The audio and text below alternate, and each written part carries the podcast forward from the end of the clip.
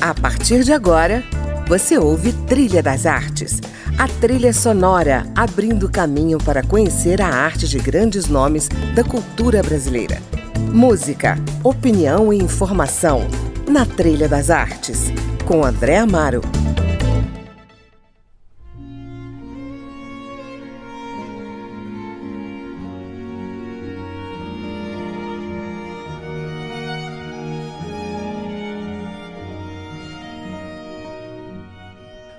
Hoje estamos mais uma vez nas ondas da literatura e também do jornalismo.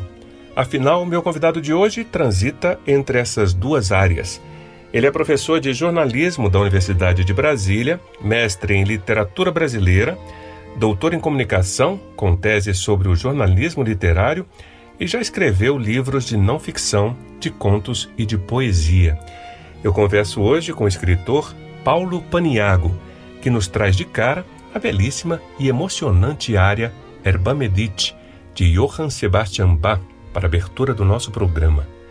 Bem-vindo, Paulo, ao Trilha das Artes. Oi, André. Muito obrigado pelo convite. Eu me sinto muito honrado de poder fazer parte do seu programa Trilha das Artes e juntos a gente poder conversar com seus ouvintes a respeito de jornalismo, de literatura, dessas atividades humanas que são tão intensas e vibrantes e que nos levam é, com bastante força no dia a dia. Pois é, abrimos aí o programa com essa área de Bach, uma das mais bonitas na minha opinião. Qual foi a sua intenção, Paulo, ao nos encharcar com esses acordes?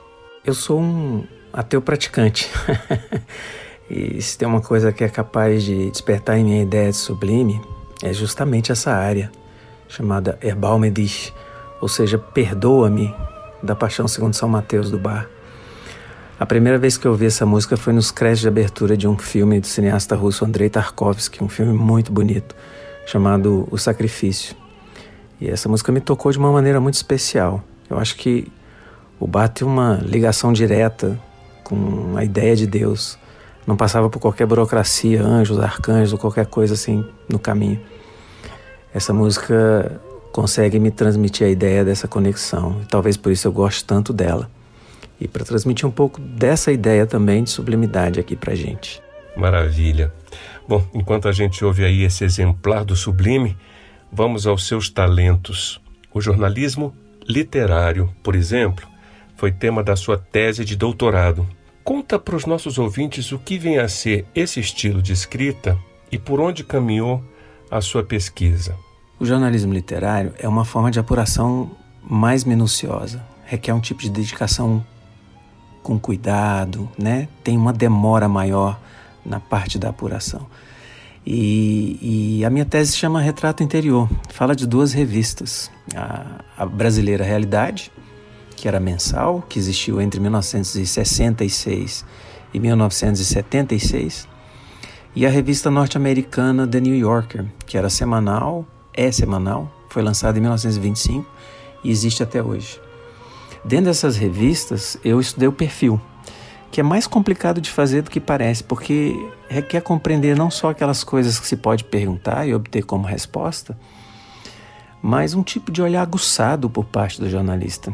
O sujeito tem que mergulhar verticalmente na personalidade de alguém, que não precisa ser famoso, extrai dali um fato marcante, mas também observa o ambiente, os tons, as tensões em certas cenas, e portanto é alguém que tem que ter uma capacidade de análise mais acurada. É difícil, mais difícil de fazer do que o jornalismo convencional? É. Compensa? Sim, compensa muito, porque são uns textos muito bons de ler, envolventes. E eu disse que não precisa ser alguém famoso, só para te dar um exemplo. O Gay Talese fez um perfil do cantor Frank Sinatra, que suponho que todo mundo conhece ou já ouviu, mas também fez um perfil de uma de um de um obituarista que trabalhava no jornal The New York Times chamado Alden Whitman. A certa altura ele fala do equilíbrio entre vida e morte. E aí deixa de ser só um perfil de uma pessoa para ser o perfil da própria tragédia entre estar vivo de um lado e estar morto do outro. É um texto brilhante e comovente. E você sabe que texto, mesmo no jornalismo, precisa seduzir o leitor, você não acha? Com certeza. Você é autor de livros de poesias e contos. Como é que o poeta e o contista se afirmam na sua seara literária, Paulo? Então, sou autor de dois livros de contos publicados, um livro de poesia, alguns livros de não ficção, mas também tem alguns romances na gaveta e, e uma novela. Literatura sempre foi uma força muito potente para minha vida. Quando eu trabalhei em redação, fazia muita resenha e até hoje eu escrevo resenha para alguns jornais de vez em quando. Aliás, acabei de escrever um livro a respeito de resenhas inventadas. Pode ser tanto a resenha quanto o autor, pode ser que o escritor exista de verdade, mas o livro que atribuo a ele não existe. Ou ainda, uma terceira hipótese, eu fiz resenhas de dois livros e dois autores que efetivamente existem. Um deles de uma escritora mexicana chamada Margot Glantz, cujo livro muito curioso chama-se Por Tudo Olhar, Nada Via. Na verdade, um verso de uma poeta mexicana. A questão é, é que eu denomino a tudo isso que faz criação. Tanto que o título do livro é Invenção da Resenha. Eu tenho escrito algo que, na falta de melhor qualificação, venho chamando de semificção, porque está ali, na fronteira entre o fato e a ficção. O primeiro livro de contos que publiquei, por exemplo, chama-se É um Bom Título e já está situado aí. São contos, em alguma medida, mas também análises de títulos de livros que realmente existem eu tenho pensado e praticado uma ficção fronteiriça. É, talvez por conta da marca de gostar tanto de jornalismo e de literatura, por ser viciado nessas duas modalidades de existência. O que, que estou escrevendo de mais recente é, é o terceiro volume de uma trilogia chamada Trilogia Negativa. O primeiro livro tem o título de Nem Agora Nem Nunca. O segundo chama-se Nem Tanto. E o último, Sem Mais Nem Menos. São textos situados ali entre o conto, a filosofia, o poema, a introspecção, o aforisma, a ponderação. São semificções, eu acho. É uma boa forma de denominar esses escritos.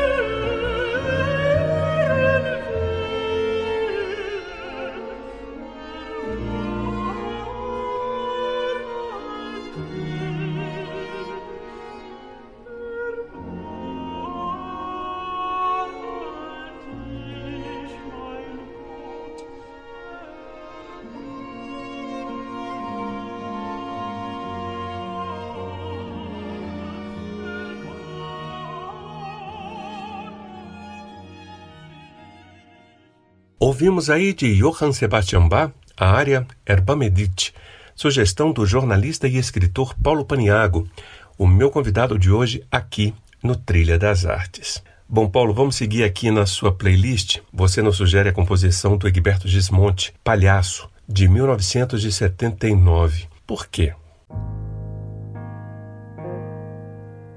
Essa música tem uma história muito particular e interessante para mim. Primeiro, porque a música é muito bonita, né? Tem ao mesmo tempo uma pegada meio introspectiva, com a qual eu me identifico, que é como eu sou, e, e ao mesmo tempo ela é alegre, com essas crianças que aparecem aí ao fundo, de uma maneira tão pungente, você não acha? Mas a história é a seguinte: eu ouvi essa música numa apresentação quando era aluno de graduação na Universidade de Brasília e fui procurar depois a musicista que havia tocado. Eu não achei a musicista propriamente, mas eu conheci uma amiga dela, que virou minha esposa e mãe dos meus dois filhos. Bem, hoje a gente está separado, mas esses filhos vão continuar a nos unir e a nos aproximar a vida inteira, bem como, de alguma maneira, essa música do Egberto Gismonte.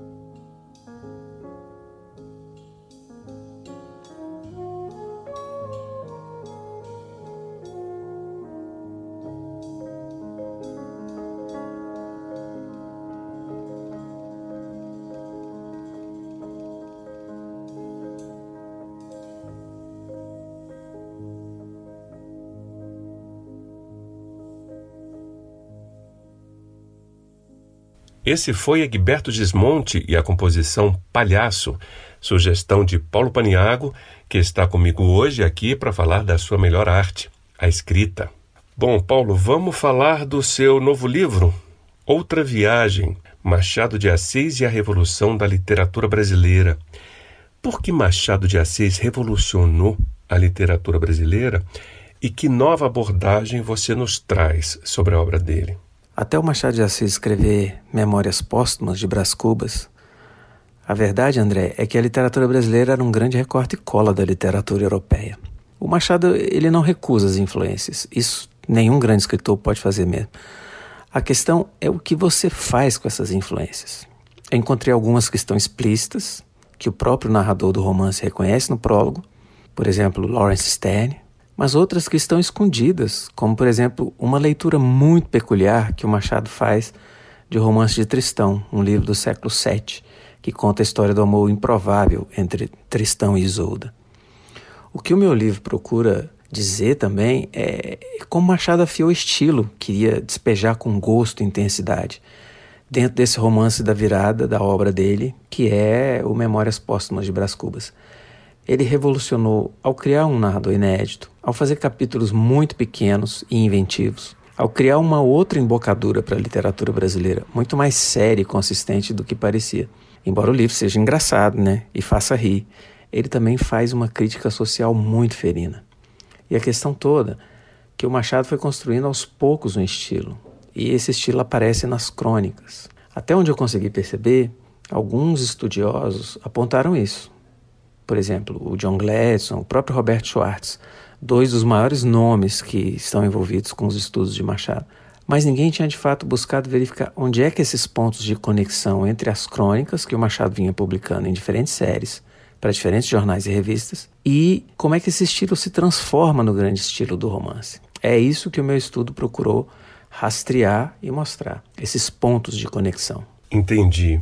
É, algumas histórias de Machado de Assis se tornaram mais acessíveis graças ao cinema, né? A maravilhosa adaptação de Memórias Póstumas é um exemplo. Na sua avaliação, qual é o lugar da literatura de Machado na nova geração? Acho que essa pergunta tem uma equação simples e complexa ao mesmo tempo como resposta. Nenhum escritor brasileiro que se preze pode ignorar Machado de Assis. A verdade é que até hoje a gente está tentando entender todas as dimensões do que ele escreveu. É preciso aprender a escrever a partir de Machado, em alguma medida também contra Machado. Não sei se você sabe, André, mas depois que ele morreu, se formou um hiato, um vácuo.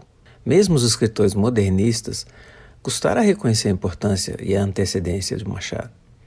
Foi somente no fim da década de 30, quando um estudo a respeito da prosa de ficção foi solicitado para Lúcia Miguel Pereira, que Machado passou a ser reabilitado e voltou ao patamar que estava no momento que morreu e depois atingiu o ponto mais alto onde até hoje ele se encontra. Ao mesmo tempo, existe um dado que não pode ser desconsiderado. Machado não é para qualquer leitor, nem para qualquer momento da vida. Eu não estou com isso querendo defender uma posição elitista, é, é o contrário disso, talvez. Eu gostaria que mais e mais gente, que o país todo pudesse desfrutar da delícia que é acessar a inteligência e a sagacidade do texto machadiano. Mas isso não pode ser feito de maneira atabalhoada, nem muito cedo. Sob pena de o jovem leitor se desinteressar de uma vez por todas, se, se traumatizar e, como decorrência desse processo, largar de lado e nunca mais retomar a leitura. Claro, adaptações para o cinema, para minisséries, pode ser que ajudem a despertar o interesse. E é um determinado nível da prosa machadiana que talvez até permita mesmo essa inserção, essa abordagem. Mas acontece que é preciso chegar a todas as camadas propostas pela literatura machadiana se a gente quiser realmente entender quem ele é e o que escreve. E isso requer um bocado de estudo e de dedicação. Certo. Bom, chegou a hora de Chet Baker, sempre maravilhoso, né? Em qualquer interpretação. Você escolheu para a gente ouvir Together Alone. Alguma razão especial? Sempre gostei muito do Chet Baker, desde que, desde que eu fui apresentada a música dele pela primeira vez. Por um amigo que, coincidentemente, também se chama André, André Campos. Depois eu procurei, inclusive, uma das biografias para ler, de tão interessado pela carreira do músico que eu fiquei. Não foi uma vida fácil a do Chet Baker, olha, eu vou te dizer, a despeito do reconhecimento que ele angariou em vida, viu? Essa música, Alone Together, eu acho que traduz no título uma emoção que os escritores sentem de um modo geral, ou pelo menos é o que eu acho. A sensação de estar sozinho mesmo quando você está dentro da multidão, de estar de alguma maneira à parte, mesmo num mundo densamente superpovoado. E por conta de certa angústia que essa percepção traz, mesmo assim, dar conta de transformar essa emoção em alguma forma de arte, o que é talvez uma maneira paradoxal de nós nos salvarmos de nós mesmos, não é verdade?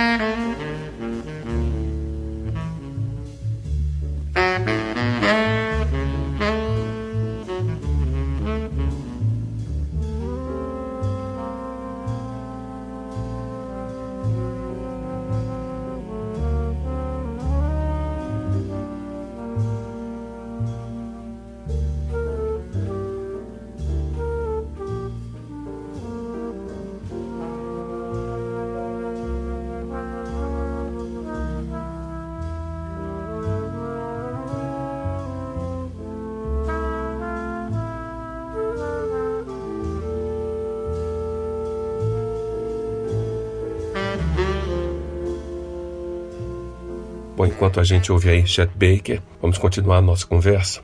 Eu queria saber, Paulo, se você sempre soube que a escrita seria o seu caminho. Quando eu era garoto, a minha família me acusava de ser muito inconstante. É, eu não parava em qualquer atividade. Fui escoteiro, coroinha, fiz natação, fiz judô, tive aula de violão, nada durava. Mas por volta dos 13, 14 anos eu tomei uma decisão. Eu queria escrever, eu queria ser escritor. E comecei a ler muito. É uma decisão difícil de ser tomada num país que não tem muita tradição de leitura e que luta com problemas sociais graves, afinal de contas. E, no entanto, é uma decisão que persiste mais de 40 anos depois de ter sido tomada. Às vezes eu desconfio, e às vezes eu tenho certeza de que sou muito melhor leitor do que sou escritor. Não é fácil escrever, mas quer saber algo que é mais difícil? Achar uma editora. Tendo achado uma editora, encontrar leitores. São muitos autores que estão disputando um naco do, na falta de expressão melhor, mercado. Mas o que se disputa mesmo é o coração do leitor, é encontrar algum tipo de respaldo para as coisas que se escreve, uma ressonância e um retorno.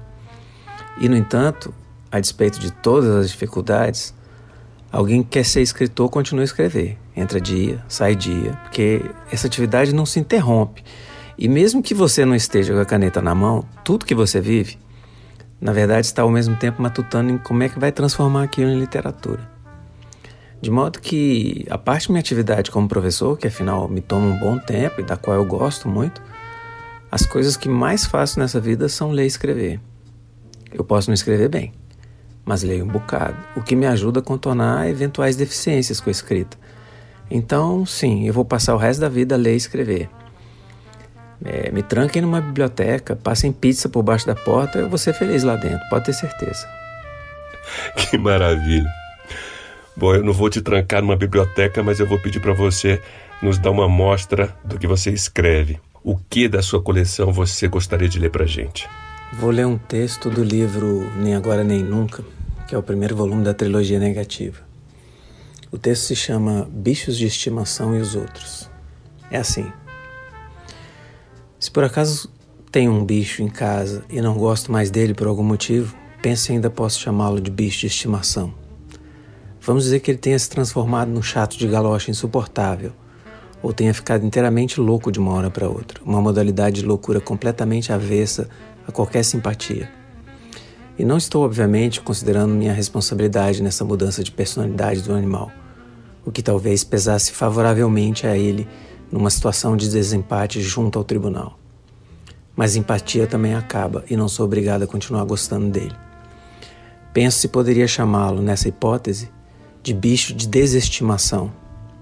Do mesmo modo, reflito a respeito da incongruência de não poder chamar de estimação um animal, vamos dizer pássaro, que voa livre e passa diante da minha janela muito veloz e some sem que eu possa saber para onde ele se dirigiu, e no entanto chama minha atenção me agrada imensamente. Estimação, no caso normalmente em uso e aplicado aos pequenos animais domésticos, se relaciona com posse e propriedade, além de confinamento, não com estima em si mesma, o que no fundo é um dado bem estranho do modo como a gente se relaciona com a língua. Eu acho que esse texto dá bem a dimensão do tipo de, de trabalho que, eu, que tem nessa trilogia, ainda inédita e, e da qual eu gosto um bocado. Maravilha. Que pena, Paulo, o programa está chegando ao fim. Vamos finalizar com Dança da Solidão, do Paulinho da Viola. Ah, Paulinho da Viola é um príncipe, né? Que elegância nas composições, que suavidade na voz, que fineza de sentimentos que ele transmite. Essa é uma das coisas magistrais da música brasileira, André, sobretudo do samba consegue transformar o drama, a tragédia da vida cotidiana em arte e sofisticação. O samba foi um tipo de resposta que os negros brasileiros deram aos brancos depois de, de terem sido libertos da escravidão, não terem tido qualquer tipo de acesso a uma vida social equânime. A resposta óbvia seria rebelião, revolta. Os negros responderam com a apropriação do futebol, um esporte de elite, e com a criação do samba alegria e arte como resposta a maus tratos e descaso. Não podia ser mais nobre nem mais elevado do que isso. Acho que tem uma lição aí, não? Paulo, muitíssimo obrigado por sua participação aqui no Trilha das Artes. Obrigado a você, André, e aos seus ouvintes pela paciência que vocês me dispensaram. Se alguém gostou ou se interessou por acaso pelo meu livro sobre Machado, chamado Outra Viagem, Machado de Assis e a Revolução da Literatura Brasileira, pode encontrá-lo à venda no site da editora Patuá, que é editorapatuá.com.br. O livro foi publicado pela editora Amavice, que é o selo acadêmico da editora Patuá. Ou também podem entrar em contato comigo no paulopaniago.gmail.com. Para quem gosta de Machado, o livro pode ter escondido uma surpresa ou duas Bom, mais uma vez eu agradeço pelo convite e me despeço com um abraço para todos. Abraço para você também, Paulo. E outro para você que nos ouviu. Na semana que vem estarei aqui na companhia de mais um nome da cultura brasileira. Eu sou André Amaro e espero você. Até lá!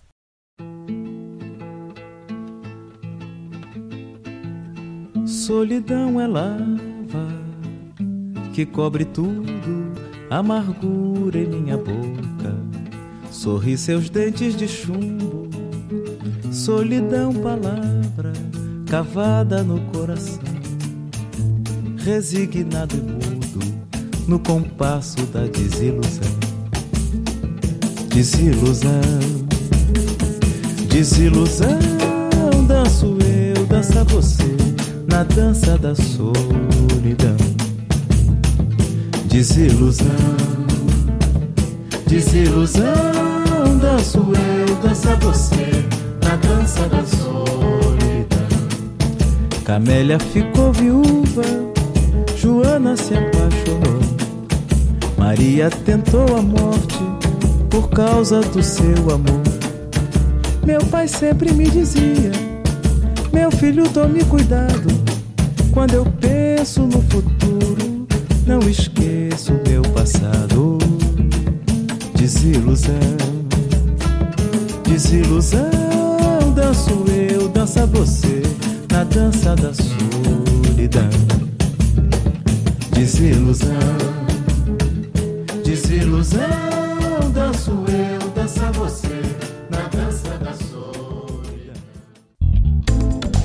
Você ouviu Trilha das Artes